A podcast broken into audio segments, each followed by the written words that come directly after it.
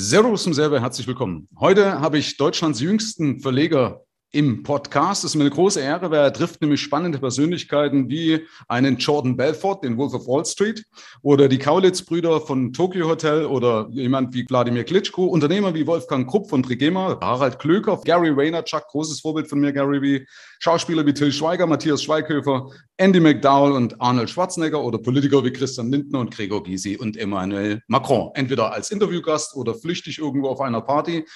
Ähm, was uns noch eint, ist zum Beispiel, dass wir die Problematik haben, dass wir falsche Buchtitel wählen, die also nicht bewerbbar sind. Er hat also den Buchtitel Bullshit Rules, wo es um Paradigmenwechsel geht. Und bei mir gibt es das Buch Das Fuck You Money Privileg.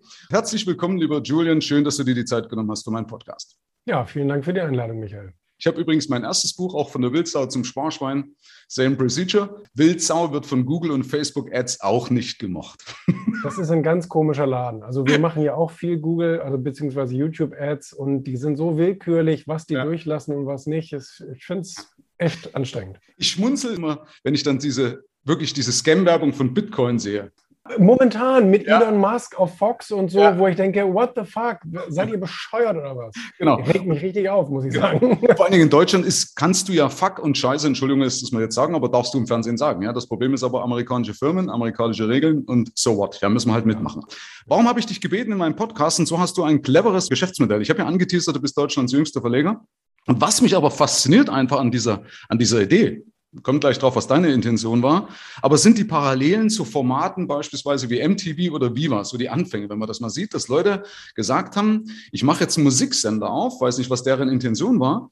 Aber das Coole an so einem Geschäftsmodell ist ja, dass du ja automatisch ins Gespräch kommst mit coolen Leuten. Du halt mit denen, den ich jetzt aufgezählt habe, nicht vollständig, fehlen noch einige. Äh, Viva beispielsweise oder MTV, da haben sich halt einfach dann die Musikstars die Klinge in die Hand gegeben. Ja? Ähm, und das ist so ein Punkt, dass du ja irgendwann, wenn du das Geschäftsmodell richtig machst, dass ja dann die Leute eben zu dir kommen. Ja, die kommen dann und sagen, Julian, ich möchte in dein, in dein äh, Magazin rein, in dein Erfolgmagazin. Oder ich gebe sogar Geld dafür aus, dass ich überhaupt da drin erscheinen kann. Deswegen finde ich das eine coole Geschäftsidee. Wie bist du auf die Idee gekommen, Julian? Ich habe die Medien schon immer geliebt. Ich habe schon als Kind gerne mich äh, mit Medien beschäftigt, insbesondere mit Wirtschaftsmedien. Ich war in meinem Dorf der einzige Financial Times Leser und da musste der Kiosk extra für mich nur jeden Tag diese Financial Times ähm, bestellen. Und ähm, ich fand auch Fernsehprogramme, Bloomberg Deutschland gab es damals, fand ich äh, sehr, sehr spannend und gibt es ja leider nicht mehr. Ähm, einige Moderatoren kenne ich heute noch, die dort angefangen haben. Das war übrigens so ein bisschen auch die Inspiration zur Wirtschaft TV damals, eben so einen Spartensender aufzubauen. Und ähm, ich habe mich einfach immer wohlgefühlt mit Medien. Ich komme jetzt allerdings nicht aus so einem Umfeld. Also ich hatte keinen natürlichen Zugang zum Mediengeschäft. Ich bin auf dem Bauernhof groß geworden und deswegen musste ich dann irgendwann den Quereinstieg versuchen, eine Ausbildung hat man mich nicht gelassen, ähm, weil meine Noten einfach zu schlecht waren, jetzt irgendwie in einem Verlag oder sowas zu lernen. Musste ich eine normale kaufmännische Ausbildung machen. Und dann über einen Umweg habe ich dann parallel eine Medienagentur gegründet. Einfach habe erstmal mich ausprobiert und versucht, wie, wie funktioniert die, die Branche und die Welt im Allgemeinen. Und bin dann langsam über sechs Jahre hinweg ähm, so in diese äh, tiefere Medienbranche reingerutscht und habe dann eben 2011 mein erstes eigenes Magazin mich getraut, auf den Markt zu bringen, das Sachwertmagazin, also ein Finanztitel.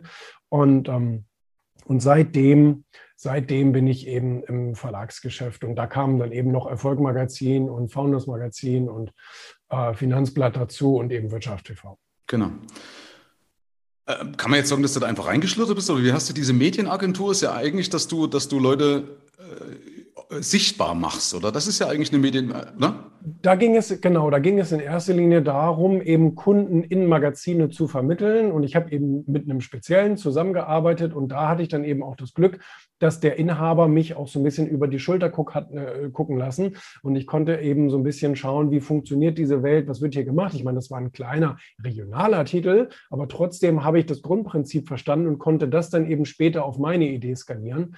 Und so äh, fing das tatsächlich an. Und ähm, wir haben dann eben auch in der Agentur viel für Kunden, also Kundenmagazine entwickelt etc. Und so kam dann irgendwann alles so eins zum anderen. Und äh, da ist dann der erste unabhängige Pressetitel dadurch entstanden. Mhm. Und dann hast du gesehen, ist ein gutes Geschäftsmodell, kann ich, ist ein Handwerk. Es ist eigentlich gar kein gutes Geschäftsmodell. Also man kann mit vielen, vielen Dingen sehr, sehr viel mehr Geld verdienen. Ähm, ich denke an Immobilien oder Finanzgeschäft im Allgemeinen oder es gibt so viele andere Bereiche, mit denen man sehr, sehr gutes äh, Geld verdienen kann. Marketing äh, ist natürlich auch ein Thema. Und ähm, in, der, in der Presse muss man sich an extrem viele Regeln halten. Und man muss sehr, sehr vorsichtig mit seinen Geschäftsmodellen sein. Und man muss, wie gesagt, eben die, die Statuten einhalten. Und es ist auch teuer. Also ein Magazin zu produzieren ähm, mit Redakteuren und Layoutern und Schlussredaktion und Korrektorat und Fotografen und Bildlizenzen und Druckerei und Logistik und was ich jetzt gerade alles vergesse, ähm, ist eigentlich kein, kein schlaues Geschäft. Also für einen jungen Menschen, der sagt, ich will jetzt irgendwie mich selbstständig machen, da hat ja jeder gesagt, du kannst doch nicht in, in, in, diesem verstaubten, teuren Verlagswesen jetzt, aber mir hat das halt Spaß gemacht. Und von mir war es eigentlich mehr so eine Leidenschaft, als dass ich damit jetzt stinkreich werden wollte. Ich meine, zum Glück hat es im Endzweck trotzdem geklappt, ähm, dass, dass da gut Geld bei rumkommt. Aber äh, da gibt es sicherlich auch schlauere Modelle. Ja, das auf jeden Fall. Vor allen Dingen ist es halt dein Modell langfristig, aber langfristig muss man dafür auch eins sagen, wenn du es richtig machst, dann hast du A ja eine Bekanntheit. Bekanntheit ist eine Währung vor allen Dingen, du kannst es ja nachhaltig sogar prägen. Also du hast ja die Möglichkeit, auch deine eigene Meinung publik zu machen, selber Einfluss zu nehmen. Also wo ja im Endeffekt auch viel, ich will jetzt nicht sagen Leidenschaft, aber vielleicht so ein bisschen Patriotismus dahinter stecken kann oder die Welt eben einfach zu, zu verändern, wie auch immer. Okay, aber äh, ich finde es trotzdem ein interessantes Geschäftsmodell. Also ja, nicht jeder wird das schaffen und äh, ich finde es aber insoweit zum Beispiel interessant als, als Unternehmer oder für ein Geschäft, kenne ich einige, die das ja parallel gemacht haben, um eben, sagen wir mal, ihre Werbung sich bezahlen zu lassen durch so, eine, durch so ein Magazin. Ist ja auch nicht blöd, ja, dass du sagst, äh, okay, ich will jetzt damit nicht unbedingt reich werden, aber wenn ich zum Beispiel eine Verbandszeitschrift rausbringe, ja, äh, vielleicht noch einen, einen guten Vertrieb habe, die dann auch die Artikel in irgendeiner Weise verkaufen, dann baue ich mir eine Reputation auf über so ein, so, eine, so ein Magazin und letzten Endes kriege ich meine Werbung kostenlos oder die Leute bezahlen mir dann sogar für meine Werbung? Ja, das muss man ja auch mal überlegen. Ja, das ist ja dann der Umkehrschluss. Also ich finde es trotzdem genial aus meiner Sicht. Natürlich ist es nie irgendwas von heute auf morgen schon gar nicht in so einem, ist ja auch ein Haifischbecken. Ja, oder gerade Printmedien. Das weißt du besser als ich. Ne? Das ist alles. Da muss man schon viele Sachen richtig machen. Ne? Okay, cool. Und wie waren die, was waren die ersten Schritte? Du hast zwar so ein bisschen angedeutet, aber was hat dich ausgemacht, Julian, dass das bei dir geklappt hat? Also, ich glaube, es ist einmal das Durchhaltevermögen. Du sagst es schon. Am Ende des Tages kann man damit einen Haufen Geld verdienen, aber am Anfang ist es eigentlich uninteressant, weil hm. es erfordert sehr viel Investment und ich war nie ein Freund von Fremdkapital. Deswegen musste ich alles oder wollte alles aus Eigenleistung schaffen. Deswegen habe ich sehr lange auch für, für viele Schritte gebraucht.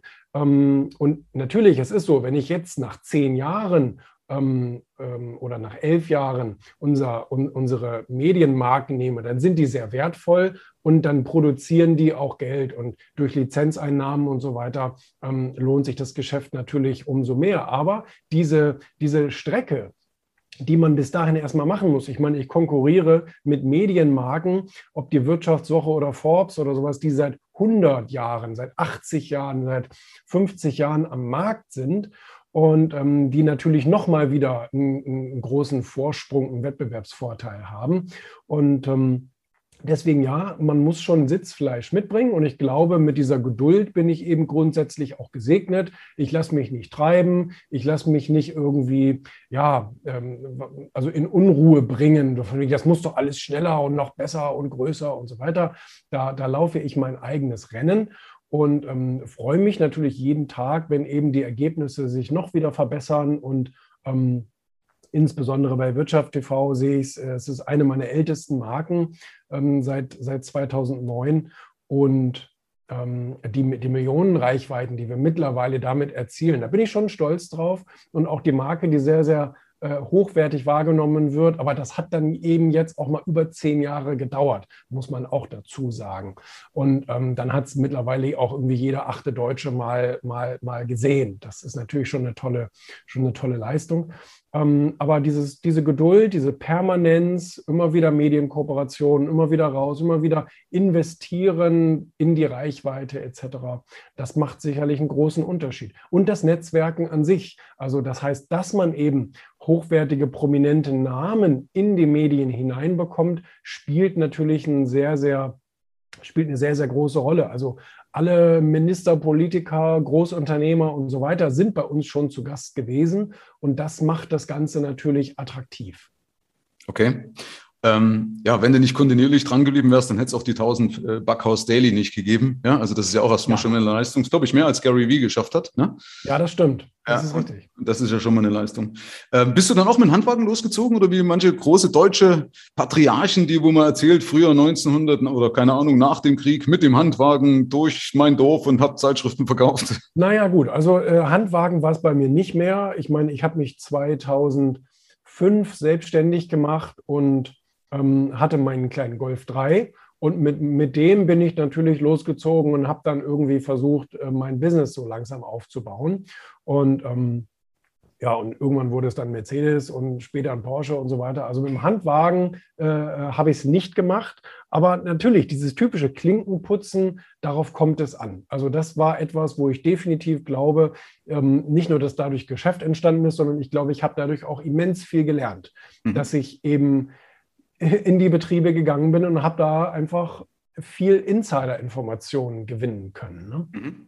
Du hast es ja mit dem Netzwerk angesprochen. Also Netzwerk ist ja mit der wichtigste, das Wichtigste oft, um überhaupt voranzukommen. Ja? Ähm, Hast du dir das selber aufgebaut? Hattest du einen Bonus durch den, durch den Mentor, den du da gehabt hattest, der dich also in, diesem, in dieser Medienlandschaft mit eingeführt hat? Oder wie hast du das geschafft, dass du dann diese Promis auch ins Boot geholt hast? Hast du Geld bezahlen müssen? Den Vorteil hatte ich mit dem Regionalmagazin nicht. Bei dem Regionalmagazin hatte ich den Vorteil, dass ich natürlich, dadurch, dass ich eben mit einer bestehenden Marke zusammengearbeitet habe, konnte ich an die regionalen, ich sage jetzt mal Fahrradhändler und so weiter, konnte ich dann ähm, sicherlich besser rankommen.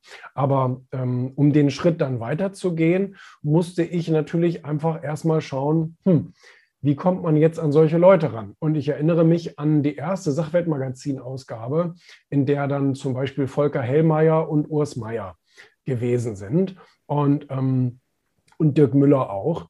Und ähm, da war es einfach so, dass ich über die Verlage, über die Buchverlage und bei Volker bin ich dann über die Bremer Landesbank herangegangen und habe einfach gefragt. Also das ist dieses typische Klinkenputzen, ja, von zehn Leuten, die man fragt, sagen ein, zwei Leute ja. Und so war es in dem Fall auch. Ich habe einfach ein paar Leute gefragt und ein paar sind hängen geblieben und haben gesagt, ja, so eine Erstausgabe ist ein gewisses Risiko, aber ich bin dabei. So, ne? Und wenn man natürlich dann, ich sage mal, eine gewisse, ähm, eine gewisse Vorleistung erbracht hat und sagt, das ist unsere Reichweite, das sind ne, unsere, unsere, unsere Zahlen.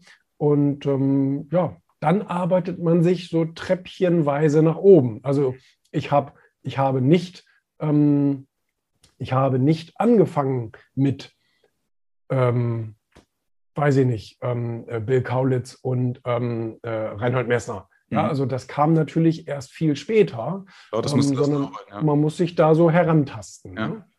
Ähm, man, du kannst aber bei einer Erstausgabe ja eigentlich wenig Reputation vorweisen. Ne? Also man, Richtig. Ja, also das heißt, die haben sich trotzdem genau. darauf eingelassen. Kannst du sagen, ob du hast äh, was dafür zahlen müssen für die oder sind die kostenlos gekommen? Nein, die sind kostenlos. Und ähm, ich hatte natürlich ein Heftkonzept, so das einen guten Eindruck machen sollte. Ähm, und ich hatte natürlich auch zu mir und meiner Person schon sechs Jahre lang eine gewisse Reputation aufgebaut, die auch gut war und zum Glück bis heute gut ist.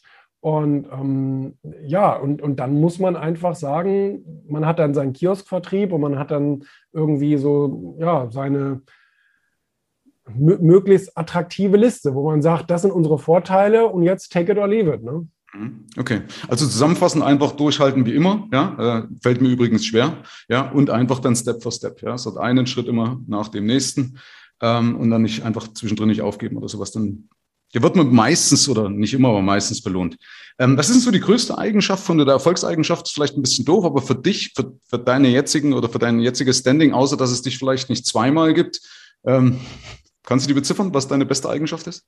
Ach so, meine beste Eigenschaft. Ja, meine außer beste Eigenschaft ist ähm, eben meine Kommunikationsleidenschaft. Ich, ich ähm, lerne gerne Menschen kennen und ich traue mich das auch, einfach Menschen mal anzuhauen und ähm, äh, die, diese, diese Offenheit ist sicherlich eine meiner wichtigsten Eigenschaften. Geduld habe ich schon genannt. Geduld ist auch eine, eine, eine große Eigenschaft. Und ähm, ich würde auch sagen, Qualitätsbewusstsein gehört auch dazu. Also Leute, die mit mir zusammenarbeiten, werden oft genug total verrückt, ähm, weil ich eben sehr detailversessen in vielen Dingen bin und ähm, eben großen Wert darauf lege, dass, dass Dinge Dinge, die perfekt gehören, die müssen auch perfekt sein. Es gibt viele Dinge, die müssen nicht perfekt sein. Ja, wenn mein Mitarbeiter eine E-Mail schreibt und da sind Rechtschreibfehler drin, so what, interessiert mich nicht so sehr. Aber andere Sachen, gerade, ähm, also zum Beispiel so, so ein Buchcover, ne? also da streite ich lange mit meinem Verlag, wie das äh, bitte auszusehen hat, aber auch eben ein Magazincover oder irgendwelche Websites von uns oder so, da lege ich dann schon sehr, sehr viel äh, Wert drauf. Gut, muss ja auch, ist ja die Einstiegshürde, ne? Also das ist ja, wenn das Cover nicht gut ist, dann lese ich das Buch nicht oder das äh, Magazin nicht, ne? Vorderseite heißt ja, glaube ich, dann Rückseite wird als zweites gelesen, ne? Und dann muss, wird grob überflogen, wie auch immer. Ja. Okay, also äh, würdest du aber trotzdem sagen, du bist perfektionistisch oder nur in dem Teil, wo es auch wirklich wichtig ist? Ja, ich würde schon generell sagen, dass ich perfektionistisch bin. Ich habe in vielen Sachen gelernt zu sagen, so what, egal. Ja. Das ist jetzt von der Prio nicht so wichtig. Aber die, die obersten Prios, die müssen schon perfekt sein. Okay, ja. Ich habe nämlich auch manchmal, habe ich die Neigung zum Perfektionismus. Das macht auch manchmal die Leute wahnsinnig. Vielleicht manchmal auch an der falschen Stelle. Okay, also ähm, schwenken wir mal um zu deinem, zu deinem Buch. Was mir gut gefällt, dass ja auch ein Paradigmenwechsel sein soll. Und das ist wiederum eine Parallele auch zu meinem letzten Buch, das Fuck You Money Privileg, weil auch da habe ich versucht, ein paar Paradigmen. Also ich habe auch eine Passage drin, die heißt Phrasen-Bullshit-Bingo. Das ist eine gute Überleitung zu deinem Buch, eben Bullshit Rules. Du hast mir vorhin schon mal angeteasert. Lass uns mal so zwei, drei rausziehen, was du so gerade aus, also du mal ganz kurz mal ein bisschen das Buch anteasern kannst. Ich verknüpfe das auch gerne in den Show Notes mit rein. Ne? Ähm, mhm. hast du so zwei ad hoc, wo du sagst, das ist, liegt dir gerade an meinem Herzen, wo du sagst, über die würdest du gerne mal reden?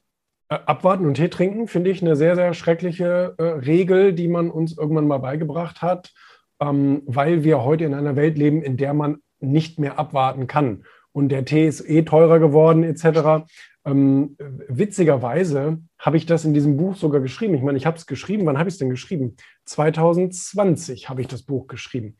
Ähm, und da habe ich hier schon reingeschrieben, Ihr Tee wird immer teurer werden, den Sie trinken beim Abwarten. Da habe ich aber noch nicht gewusst, dass wir mittlerweile 7% Inflation im Monat haben. Mhm. Ähm, da habe ich schon irgendwie so ein bisschen äh, scheinbar das geahnt. Und ich kritisiere halt, dass insbesondere auch die Politik der letzten 16 Jahre unter Angela Merkel als Kanzlerin immer dieses Prinzip walten hat lassen.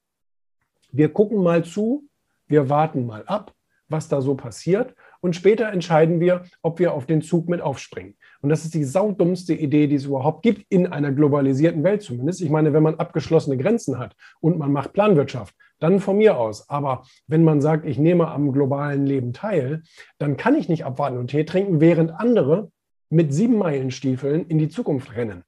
Und, und wir glauben dann irgendwann, wir können auf den Zug mit aufspringen. Das ist doch völliger Unsinn. Und wenn überhaupt, dann ganz hinten, letzter Wagen, Toilette vielleicht. Aber vorne mit dabei werden wir nicht mehr sein. Und auch dieser Irrglaube, dass wir mal den Anschluss wiederfinden. Wir werden den Anschluss nicht wiederfinden. Das geht technisch und mathematisch gar nicht. Wenn jemand anders exponentiell unterwegs ist und ich gehe mit meinen, mit meinen kleinen Schritten hinterher, funktioniert überhaupt nicht. Dann müsste ich irgendwann mit tausendfacher Geschwindigkeit aufholen. Und wie soll das funktionieren? Also das heißt, das ist einer der großen Fehler. Also lieber, ja, lieber, okay. lieber, lieber, lieber mitmachen, lieber erstmal ein paar Fehler machen, lieber ein bisschen ins Fettnäpfchen treten, aber zumindest bist du mit in der Spur. Ja, also ich stimme dir zum Teil zu. Ähm, aber es ist ein wunderschöner Streitpunkt. Lass uns gerne mal dabei bleiben. Also zum einen unternehmerisch bin ich natürlich voll bei dir, weil im Endeffekt gilt ja da auch die, die Speed of Implementation. Ja, also dass du sagst, es geht um die Umsetzungsgeschwindigkeit. Aber kann man natürlich auch nicht pauschal sagen, bei manchen lohnt es sich nicht, dass du der First Mover bist. Da reicht es auch, wenn ich mal gucke, was auch, wie es sich vielleicht entwickelt. Aber das ist halt so eine Gratwanderung. Ne? Also normalerweise ist es so, du musst von dabei sein, lieber das Risiko eingehen, von dabei zu sein. Ähm, du unterbrichst mich, ne? Also wie gesagt, wir können da gerne auch so ein, so ein kontroverses Gespräch draus machen. Ähm, jetzt musst du aber allerdings unterscheiden, Julian, dass wir haben ja einmal die Wirtschaft, also uns als Geschäft und einmal aber auch eine Demokratie, was halt einfach per se langsamer läuft. Ja, die Mühlen der Demokratie laufen langsamer. Wir haben uns selber Klötze ans Bein geheftet mit der DSGV und so weiter.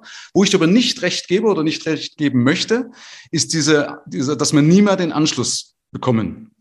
Ähm, aus, aus einem einfachen Grund. Du hast natürlich recht. Eine exponentielle Funktion ist ja soweit immer gefährlich. Ist ja überall so. Nicht? Bis du was siehst, ist es ja, also wenn es soweit ist, dass du es siehst, ja, also wenn du mal linear mit exponentiell nimmst, in dem Moment, wo es von unten nach oben die lineare äh, Graph, ich hoffe, das kann man sich jetzt in dem Podcast vorstellen, schneidet, ist es ja schon zu spät. Ja, also du musst da das im Keim ersticken oder den Anschluss bekommen, bevor es überhaupt sichtbar wird. Und da bin ich schon vollkommen bei dir, dass wir vieles verpasst haben. Aber meine Hoffnung, das ist ja immer nur eine Hoffnung, ja, dass wir doch irgendwo durch solche Geschichten wie den Ukraine-Konflikt oder die Pandemie den Arschtritt kriegen, den wir brauchen, ja, um in einer gewissen Weise in die Gänge zu kommen. Ähm, weil es hat halt die Geschichte schon oft genug gezeigt, dass du gewisse Entwicklungen nicht vorhersehen konntest.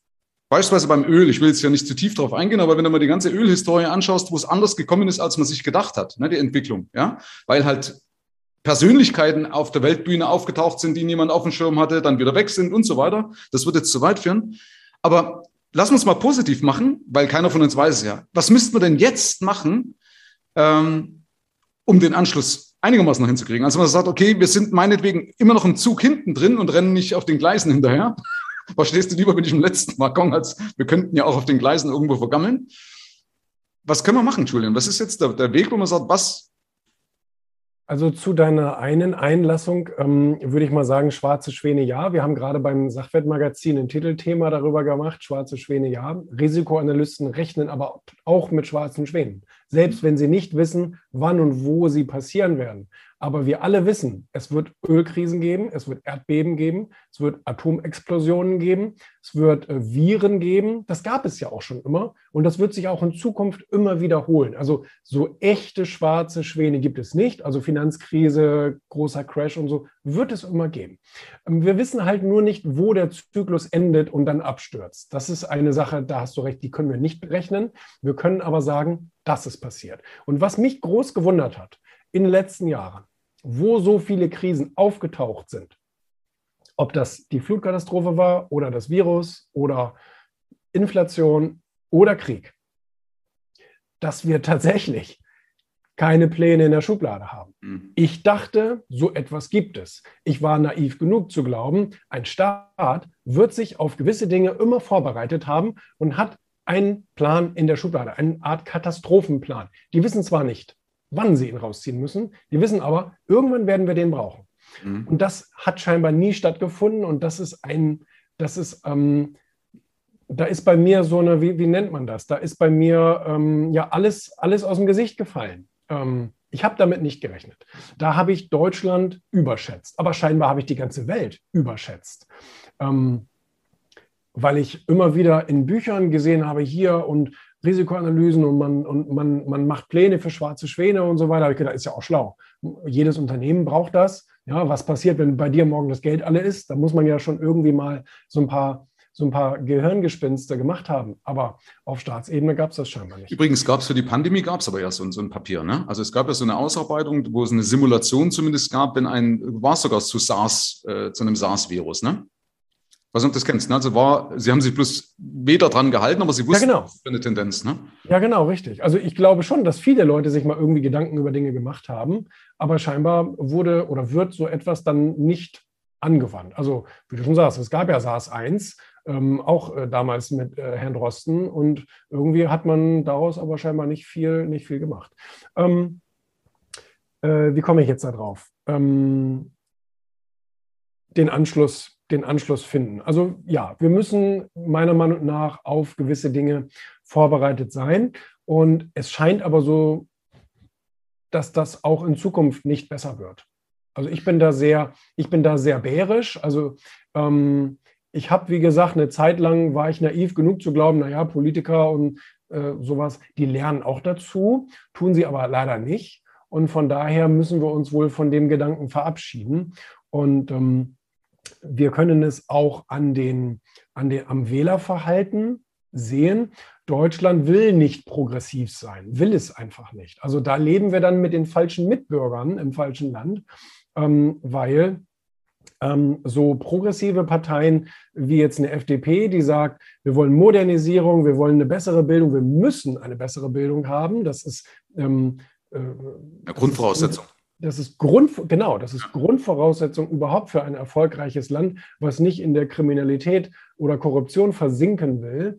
Ähm, und, und, und, und, und. So, und die FDP, äh, die taumelt bei 9 Prozent rum. Ja.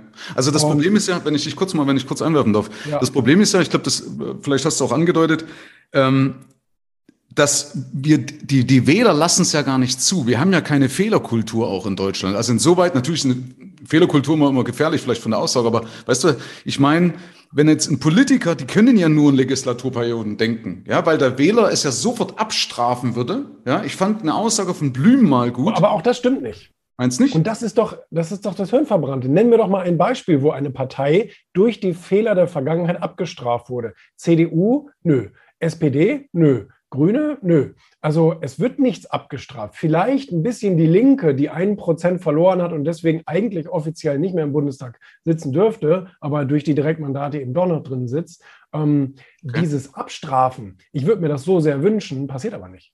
Okay, also vielleicht habe ich, hab ich da eine Filterblase, vielleicht wegen Alternativlosigkeit. Also ich überlege jetzt gerade, jetzt hast du mich gerade erwischt, Julian. Ja, ich, ich gehe mal davon aus, du hast mit mehr Leuten zu tun, dass du dann recht hast. Ich hatte immer das Gefühl, dass die wirklich irgendwo äh, dann auch gesagt haben, nee, dann wähle ich die nicht mehr. Dass Leute also direkt geswitcht haben und gesagt, ja, aber nee, eigentlich hast du recht. Die hatten meistens ihre Stammwähler. Du hast schon recht. Also ich will, also ich will dir recht geben, dass es natürlich immer eine, eine, eine, eine, eine feste Prozentzahl gibt von, von Leuten, die wandern, die sagen, ja. zu, von den Grünen zur, äh, zu den, zur SPD oder umgekehrt und so weiter. Es gibt ja immer diese Wechsellager. Ähm, aber auch das folgt ja einem relativ starren Verhältnis. Mhm. Es, ähm, es, ist natürlich so, und ähm, das, das will ich jetzt gar nicht, will ich jetzt gar nicht unbedingt sagen, dass zwischendurch so eine CDU zum Beispiel, eine CDU hat bei der Bundestagswahl einen Dämpfer bekommen, weil viele dann gewandert sind, entweder zum Beispiel zu AfD oder FDP, komischerweise. Ähm, und jetzt aber eigentlich wieder äh, Vorkrisenniveau erreicht haben. Also ähm, das war jetzt einfach nur eine, eine dumme ähm, eine dumme zeitliche Komponente, sonst hätten wir wahrscheinlich immer noch die CDU äh, und die SPD. Ja, vielleicht auch ein bisschen mitwirken von dem Rezo damals. Ne? Ich glaube, das hat schon ganz schöne Wellen geschlagen, was er da gemacht hat. Ne? Möglicherweise, möglicherweise. Ich weiß es nicht, aber so ein Gespräch. Also, wie gesagt, also kurzfristig möchte ich dir recht geben, dass es diese Lager gibt, die immer mal wechseln, aber langfristig, komischerweise, verändert sich da irgendwie kaum was. Ich meine, die Frage ist halt, warum sich keiner rantraut. Ich habe damals mal, das fand, äh, fand ich oder hat mich verwundert, da hat Kohl, Helmut Kohl im Biolek-Interview mal gesagt, dass du kommst eben nur nach oben, wenn du zurechtgestürzt wurdest. Ja, hat im Öffentlich-Rechtlichen gesagt, fand ich ganz interessant, dass er das einfach nicht irgendwie mal unter vorgehaltener Hand auf dem Oktoberfest äh, beim dritten Bier gesagt hat, sondern ganz äh, normal sagt, du kommst nicht nach oben, wenn du nicht zurechtgeschliffen wirst. Also das heißt, Idealismus gibt's an der Spitze sowieso nicht mehr, ja, mit Sicherheit. Wobei Idealismus sowieso auch fraglich, also Idealismus alleine ist ja auch gefährlich, ja. Ähm, aber trotzdem, was wäre denn eine Möglichkeit, wo man sagen können, äh, oder wie bringt man eine Regierung dazu? Weil wir könnten, wir werden unsere Wahlstruktur, werden, werden das alles nicht so schnell ändern. Das ist halt auch der Preis der Demokratie, das muss man sich bewusst sein. Aber ich, was ich, ich, ich beuge mich ungern zu einer Situation an, zu sagen, äh, es ist halt so, ja. nee, also, also ich bin normalerweise auch ein sehr, sehr optimistischer Mensch und ich bin auch sehr, sehr lösungsorientiert, aber bei den Deutschen habe ich da wirklich ähm, die meiste Hoffnung verloren, dass die sich mal irgendwie anstecken lassen von irgendwie einem, so einem, ja, wie soll man sagen, von so einem Aufbruchsdenken. Ähm, vielleicht und vielleicht, vielleicht ähm, ist es eines Tages so, dass genügend einzelne Menschen sagen, komm Leute, wir müssen jetzt voran und wir müssen jetzt mal was verändern. Veränderung tut weh. Wenn man jetzt jahrelang SPD oder CDU gewählt hat, jetzt zu sagen, oh, ich will jetzt mal die kleine FDP zum Beispiel oder von mir aus die Grünen oder keine Ahnung was, ähm, das ist eine Veränderung und das ist erstmal unangenehm vielleicht, ja, aber es ist ja die einzige Chance. Ich meine, seit, seit 50 Jahren behauptet die CDU, aber nächstes Jahr wird es besser, aber nächstes Jahr haben wir es gelernt. Nein, haben wir nicht. Äh, das, das, haben sie jetzt wirklich jahrzehntelang bewiesen, dass das nicht funktioniert, dass das nur leere Worte sind. Ja. Und ähm, da, da, muss dann einfach mal etwas Neues äh, ran. Aber wie gesagt, ich bin, da, ich bin da recht skeptisch, ob die Deutschen sich davon anstecken lassen, ähm, weil wir waren immer die Dichter und Denker. Und das ist so in unserer Genetik scheinbar verankert. Wir, wir denken lieber und gucken lieber zu und philosophieren über irgendetwas, so ähm, wir haben ja mittlerweile mehr Philosophen als, als Experten in irgendwelchen Talkshows sitzen. Und vielleicht ist das einfach unser Schicksal. Und Einzelne von uns schaffen sich einfach ihre eigene Welt. Ähm, und äh, was ihr anderen alle macht, ist mir scheißegal. Mhm. Ich ziehe mein Ding durch, solange es mir hier gefällt. Da bin ich Opportunist. Wenn es mir hier irgendwann an den Kragen geht, dann gehe ich woanders hin. Und äh, ja, also Also gut wäre vielleicht auch mal sowas, aber es ist halt gut, da können wir jetzt drüber quatschen, wie wir wollen, das wird nichts verändern. Aber so ein Ding wie halt mit Kennedy damals die Mondlandung, ne? wo Kennedy gesagt hat, bis Ende der 70er oder sowas, oder Ende der 60er, Ende der 60er, ne? genau, 69 sind sie, glaube ich, auf dem Mond gewesen, ne? Ja, so rum, glaube ich. Ne? Kann sein, ja. Ja, ähm, sind wir auf dem Mond und hat dadurch ja wahnsinnige Ressourcen gebündelt und freigemacht überhaupt erstmal, ne? wo ja in Folge vieles entstanden ist. Du ziehst den Mund, äh, den, das, du rümpfst die Nase, was gefällt dir daran nicht? Nee, nee, alles, äh, alles, alles prima. Ähm, ja, wie gesagt. Wir, wir, zum Beispiel, wir wären Innovation oder wenn irgendeine Innovation ist, wo wir sagen, wir wären die Nummer eins weltweit, keine Ahnung, bei Halbleitern. Bloß als Beispiel, das ist jetzt natürlich jetzt ein Schwachsinn, aber das können dir auch sowas mal sein, wenn du sagst, du kannst eine, eine Gesellschaft wieder begeistern, im positiven Sinne. Ja, wo du sagst, pass auf, wir nutzen jetzt mal diese ganze Energie, die irgendwo brach liegt, zwischen, äh, wo die Leute sich gegenseitig die Köpfe einschlagen, die nutzen wir jetzt mal und sagen, wir bringen das jetzt mal in eine Richtung, ja, und sagen, wir werden Vorreiter beispielsweise bei Klima, keine Ahnung, ja, gibt es so viel Möglichkeiten. Das ist das ist ja ein Projekt, weltweit Klimaführer irgendwie zu sein und, äh, und ein CO2-neutrales Land zu werden. Ich muss sagen, das traue ich aber eher China zu als uns. Ja. Ähm, weil, weil, weil ich, ähm, gut, ich meine, ich kritisiere sehr das politische System in, in China und das ist ein ätzendes Land und ich möchte da niemals hin. Aber ähm, äh, die haben natürlich so dieses, äh, vorangehen und wir machen das jetzt einfach etc. pp. Wie gesagt, die haben einen Wettbewerbsvorteil, weil die einfach die Staatskasse Kasse plündern. Das können wir nicht machen, mhm. weil wir demokratisch aufgestellt sind, aber ähm, und, und, marktwirtschaftlich aufgestellt sind. Aber ähm, ja, ähm, ich, ich würde mich auch freuen. Bleiben wir, bleiben wir mal dabei. Ich würde ja, mich auch genau. freuen, wenn das eines Tages kommt. Ja, ich glaube, du wirst auch, um, um das abzuschließen, nicht aus einer Partei heraus lösen können, sondern wirklich nur von außen. Also, dass du aus einer Partei, die werden sich immer wieder die Köpfe aufreiben, Macht korrumpiert, da ist wahrscheinlich was dran, was, glaube ich, Rosa Luxemburg mal gesagt hat oder sowas, also aus der linken Szene. Ähm, und ich glaube, deswegen kannst du es vielleicht eher so machen, so wie ein Elon Musk. Ich will, ich halte, ich bin Na gut, ähm, ja, also Armut korrumpiert übrigens auch. Ne? Ja, ja, Armut kommt mit. Sogar mehr als Macht. Ja, wahrscheinlich mehr. Ja, ist richtig. Also es gibt mehr, aber egal. Aber äh, musste man irgendwie, wir müssen mal einen Draht finden heute. Gemeinsamkeit finden, am Ende abschließen. Also äh, vielleicht so von außen, wie Elon Musk das macht, verstehst du? Also möge man von ihm halten, was man will. Ich kann ihn nicht so richtig einschätzen, äh, aber wo du manchmal einfach sagst, okay, du haust halt einfach Geld drauf. Vielleicht ist das manchmal der Weg, wo du sagst, du findest irgendwo einen Unternehmer wie Wolfgang Krupp, mit dem hast du dich ja eben auch unterhalten, der sagt, ich habe jetzt die Schnauze voll, ich hau jetzt hier mal Kohle drauf. Ja, weiß nicht, vielleicht ist das doch der Weg. Keine ja, ich meine, wer das in Deutschland ja sehr stark macht, ist Frank Thelen, der ja. eben in Zukunftstechnologien sehr investiert und so weiter. Und ähm, man wundert sich immer wieder, wie stark er dann doch wieder angegangen wird dafür, dass er einfach er ist. So, ne? Ich meine, ich habe mir jetzt dieses Interview beim Thilo Jung angeschaut, wo er in diesem Podcast war, äh, Jung und Naiv, und da eigentlich richtig hart angegangen wurde dafür, dass er Fehler gemacht hat, dass er mal fast pleite gewesen wäre und so weiter. Ähm, und damit killt man natürlich diese Stimmung, von der wir beide träumen, dass junge Leute oder überhaupt Leute sagen, ich mache jetzt mal was und ich traue mich jetzt mal was. Und dann gucken die sich so ein Interview an und sagen, oh, sobald du da einen Fehlschritt machst, ja, dann mhm. wirst du öffentlich äh, gehängt. Ne? Ja, furchtbar. Hast du eigentlich zufälligerweise das, das mal thematisiert mit Lindner oder Gysi? Haben die irgendwas dazu mal gesagt zu dieser äh, äh, Deutschland und Zukunft, wo die sich sehen?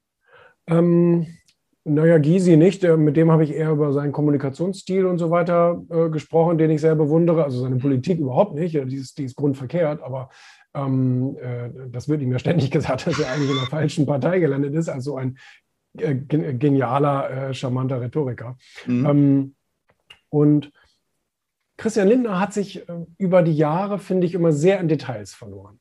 Und auch sehr in Details, die die Deutschen nicht interessieren mittlerweile habe ich das Gefühl, vielleicht finden sie einen Pfad, vielleicht, aber immer noch, ich meine, das sieht man eben auch an den 9 Prozent, immer noch besetzen sie sehr, sehr kleinteilige Themen, die oftmals sogar die, die Masse der Menschen überhaupt gar nicht tangiert. Mhm. Und äh, damit kann man natürlich nicht wirklich Wahlen gewinnen. Ne? Wahlen gewinnen kannst du mit dem Rentensystem und mit äh, Preisstabilität und solchen Themen. Ähm, eigentlich auch mit Bildung, das ist immer meine Hoffnung, dass die Leute das auch begreifen, dass das, das, das kann nicht sein, dass in, in deutschen Schulen immer noch mit Kreide geschrieben wird. Das ist einfach nicht möglich. Das ist mhm. einfach unvorstellbar. Aber in Deutschland passiert es eben immer noch jeden Tag. Und ähm, ja, da ist dann, ich weiß auch nicht, so ein bisschen Hopfen und Malz langsam verloren. Ja, wie gesagt, ich glaube immer noch an das Gute. Es hat jeder, jeder, Ja, die Hoffnung stirbt zuletzt, Julian. Ja? Also der Punkt ist einfach, Optimismus heißt ja auch per Definition, du glaubst an ein gutes Ende, auch wenn es zwischendrin zu Rückschlägen kommt. Ja? Wie gesagt, ich bleibe bei meiner Einstellung. Ja. Einige Leute in Deutschland werden haushoch gewinnen.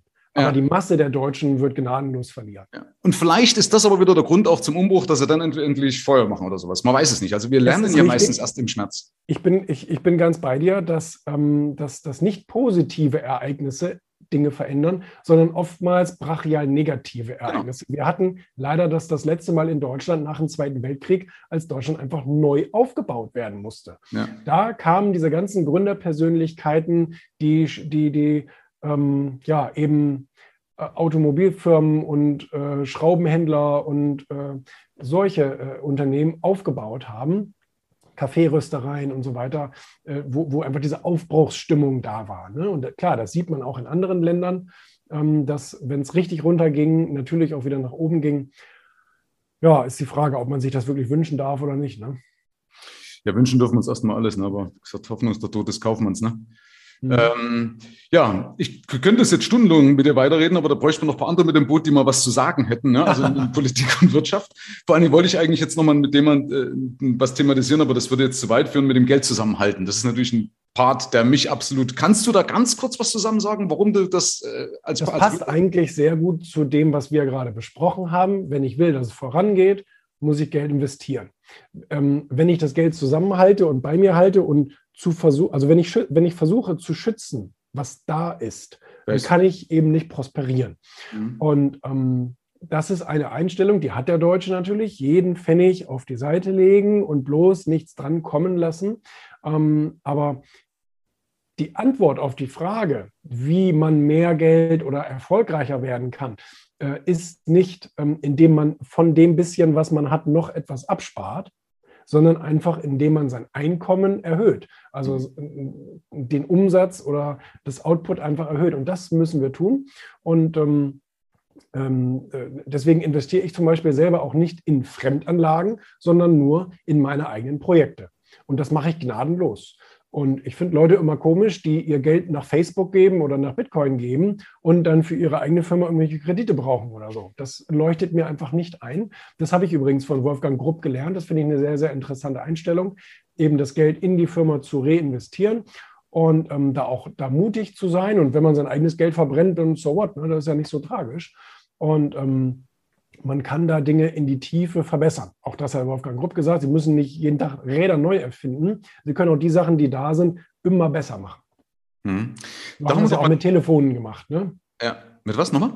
Mit Telefonen oder ähnliches. Die sind ja nicht vom Grundkonstrukt anders. Wir telefonieren ja, immer noch damit oder kommunizieren. Sie wurden einfach nur besser. Ne? Richtig, genau. Okay. Also da haben wir doch mal den vollen Konsens, weil also auch ich glaube, dass der Geschäftssinn ja die beste Rendite hat. Also warum soll ich jetzt 10.000 Euro im Kapitalmarkt investieren? Ja, wenn ich die in der Firma investiere und die Hebel kenne, dann mache ich da eher 100.000 ja. Ja, und dort bin ich Insider. Ja, ja. Ähm, da sind wir voll d'accord. Ähm, Genau. Übrigens, wer, wer jetzt die Brücke verloren hat, weil das habe ich nicht genau gesagt, das ist ja auch nochmal so ein Paradigmenwechsel, den du ansprichst in deinem Buch. Geld zusammenhalten, ne? Geld sollte man zusammenhalten. Ne? Diese Überleitung hat jetzt vorhin gefehlt, das wollte ich jetzt ganz nochmal ansprechen. Okay, also gut, dann haben wir da unseren Konsens. Ich habe noch drei abschließende Fragen, lieber Julian. Ähm, du bist der Baujahr 1986. Ja. Äh, ich habe vorher schon mal überlegt, so was in diese Phase reingefallen sein könnte. Und zwar ist es ja so, dass in der Regel handeln wir im Leben äh, oder durch eine gewisse Prägung. Ja? Jetzt weiß ich nicht, was bei dir eventuell eine Prägung gewesen sein könnte. Gab es da irgendwas, was dich geprägt hat, vorzugsweise im Jugendalter bis Ende 20? Das ist meistens die Prägephase, woraus zukünftige Handlungen äh, resultieren. Also zum Beispiel, ich will eine Brücke schlagen, damit du es verstehst. Also wenn zum Beispiel die Eltern in dieser Zeit pleite gegangen sind als Unternehmer, dann haben diese Leute eine Aversion gegen Selbstständigkeit und wollen lieber Beamter werden. Ja? Jemand, der mit Aktien Geld verloren hat, zu so einer Zeit damals, Volksaktie Telekom beispielsweise, wird sagen, ich finde Aktien doof. Gab es da irgend so ein Erlebnis sowohl zum Positiven als auch zum Negativen, was dich geprägt hat? Kannst du dich da irgendwie... Also generell hat mich einfach die Selbstständigkeit geprägt. Das kann man ganz klar sagen. Also ich bin in einem selbstständigen Umfeld aufgewachsen, wo eben auf dem Bauernhof, klar, ist eine Selbstständigkeit so, ne, man sorgt für sein eigenes äh, Lohn und Brot. Und das hat mich sicherlich dahin geprägt, zu sagen, das will ich irgendwann auch, mein eigener Chef sein, ganz klar, Geld verdienen, so das will ich dann selber bestimmen, wie viel ich verdiene. Da will ich mir nicht von irgendeinem Chef was sagen lassen oder so. Mhm. Ähm, je mehr man tut, je mehr kann man verdienen und je teurer man verkauft, je besser kann man verdienen und all solche Dinge. Das hat mich, das hat mich sicherlich geprägt. Ähm, ob mich auch irgendetwas negativ geprägt hat, ist eine gute Frage. Ähm, ich meine, die 90er und 2000er waren eigentlich schöne Jahre. Da, da sind nicht allzu viele Katastrophen passiert. Ähm, als Tschernobyl explodiert ist, da war ich noch ganz klein, das habe ich nie wirklich mitbekommen. Und ähm, ja, von daher, ich glaube, das war eine gute Phase, um, um, um aufzuwachsen. Und ähm, ja, wir haben viel gemacht, wir waren viel draußen, ähm, wir haben viel ausprobiert. Ich habe eine Kinderfirma nach der anderen gegründet und habe in meinen Freunden da experimentiert, was man alles so machen könnte. Ähm, das hat wirklich, ähm, hat wirklich viel Spaß gemacht. Es, es gab ähm, keine, keine Computer oder Handys wie heute, sondern das war alles sehr rudimentär. Ne? Und ähm, ja, also vielleicht dadurch, dass wir auch noch nicht so digital abgelenkt waren, haben wir uns auch sehr auf unsere eigenen Stärken und Fähigkeiten konzentrieren können. Ja, ich glaube, dass da dadurch auch vielleicht ein besserer Fokus möglich war. Ne? Gut, kann man jetzt drüber streiten, hat immer alles Vor- und Nachteile. Okay, Dankeschön. Mhm. Ähm, kannst du beziffern, was dein bestes Investment war? Ähm, mein bestes Investment waren immer Mitarbeiter. Durch neue Mitarbeiter, durch meinen ersten Angestellten, zweiten, dritten, vierten, fünften, sechsten, siebten, achten, neunten, zehnten, elften, ähm, bin ich immer ein Stück besser geworden, selber unabhängiger geworden weil ich nicht, weil ich immer weniger selbst tun musste und ähm, mich immer mehr konzentrieren konnte auf das, was ich richtig gut kann. Und ähm, gerade wenn es darum geht, eben kreativ zu sein, neue Konzepte zu erfinden und so weiter, kann ich sehr gut. Viele andere Dinge kann ich nicht so gut. Und ähm, je mehr ich da abgeben konnte, ähm, man konnte besser skalieren, logischerweise. Ja? Also man kann viel mehr Magazine und Kunden ähm, äh, bedienen, wenn man eben auch die Manpower dahinter hat. Und eben selber unabhängiger zu werden, damit man auch ähm, eigentlich immer mehr Spaß an der Arbeit hat. Also ich glaube, ich habe heute mehr Spaß an meiner Arbeit als jemals zuvor, weil ich eben so viele nervige Dinge eben nicht selber tun muss. Ähm, ja, ich glaube, das ist wahrscheinlich so das, das, also das beste Produkt, was ich hier rausgebracht habe, war das Erfolgmagazin. Das hat einfach reingehauen, sagen wir mal so. Das, das kam zur richtigen Zeit. Gute Aufmachung, gute Inhalte, das wollten die Leute haben und das bis heute. Und da konnte man ein gutes Markenuniversum draus bauen. Ähm, ja. Mhm, okay, ja, danke. Schlechtestes Investment von dir? Schlechtestes Investment ich wüsste jetzt kein schlechtes Investment. Ähm, selbst Dinge, die, die, die jetzt vielleicht nicht so gut vom Start gelaufen sind oder sowas, haben sich langfristig immer irgendwie als was Positives herausgestellt. Natürlich hat jeder von uns schon mal einen Mitarbeiter eingestellt, der hat viel Geld gekostet und nichts gebracht. Oder irgendwie, keine Ahnung, eine Agentur beauftragt mit irgendeinem Projekt und das hat nicht funktioniert oder wie auch immer. Ne? Aber ähm, negativ nach hängen tut mir davon zum Glück nichts. Okay, das ist alles gut. Muss ja auch nicht. Ne? Man kann ja manchmal, wie gesagt, es geht ja auch um einen Lerneffekt dazu. Okay, Julian, dann hätte ich gesagt, lass uns zum Ende kommen. Du hast es geschafft. Also ich fand es spannend, auch ganz ehrlich, wenn mein inneres Kind nicht befriedigt ist, ja, weil ich gerne von dir gehört hätte, welche tollen Möglichkeiten, dass wir uns noch offen stehen. Also ich, wie gesagt, ich behalte mir natürlich meinen Optimismus, weil es einfach auch wichtig ist, ja, an irgend äh, das Vertrauen für eine Zukunft zu haben, selber jeden früh noch aufstehen zu wollen und kämpfen zu wollen auch. Ja, also ich habe eine Wahnsinnsenergie für, für, für eine, für ja, eine bessere. Welt.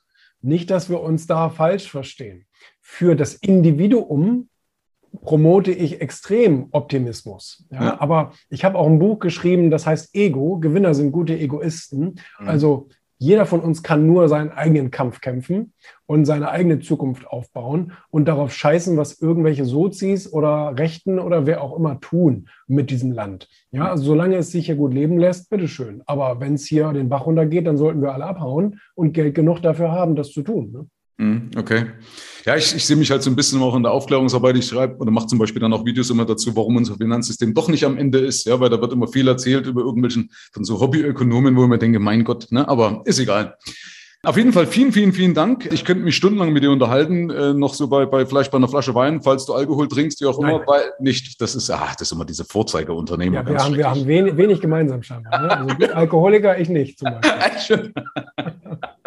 Danke für das Kompliment. Also ich trinke unterdurchschnittlich, aber trotzdem trinke ich immer. Rauch, rauchst du jetzt auch noch? Nein. Ähm, äh, ab und zu mal, ja. Ich hatte mal stärker geraucht, aber ja, genau. Aber du siehst, trotzdem kann man auch durchs Leben kommen. Ich bin ja 52. Die Leute sagen mir, ich sehe eigentlich immer noch, also noch deutlich jünger aus. Also ich bin Baujahr 70.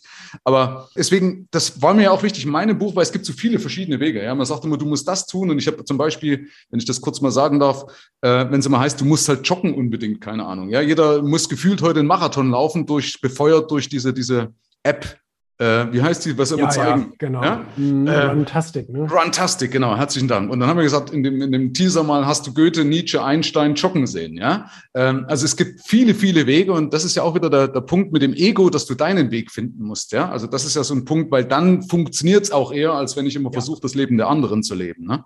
Ähm, aber trotzdem würde ich sowas gerne mehr thematisieren. Ist halt so, weil gerade ein Mensch wie du, der wirklich so viele spannende Persönlichkeiten erlebt hat oder interviewt hast und, und auch, auch das mit Sicherheit reflektiert hat oder sowas. Ja, du hast ja eine Wissensdatenbank oder eher eine objektivere Einstellung vielleicht als ich, ja, in meiner kleinen Blase hier in Mittelfranken, ja.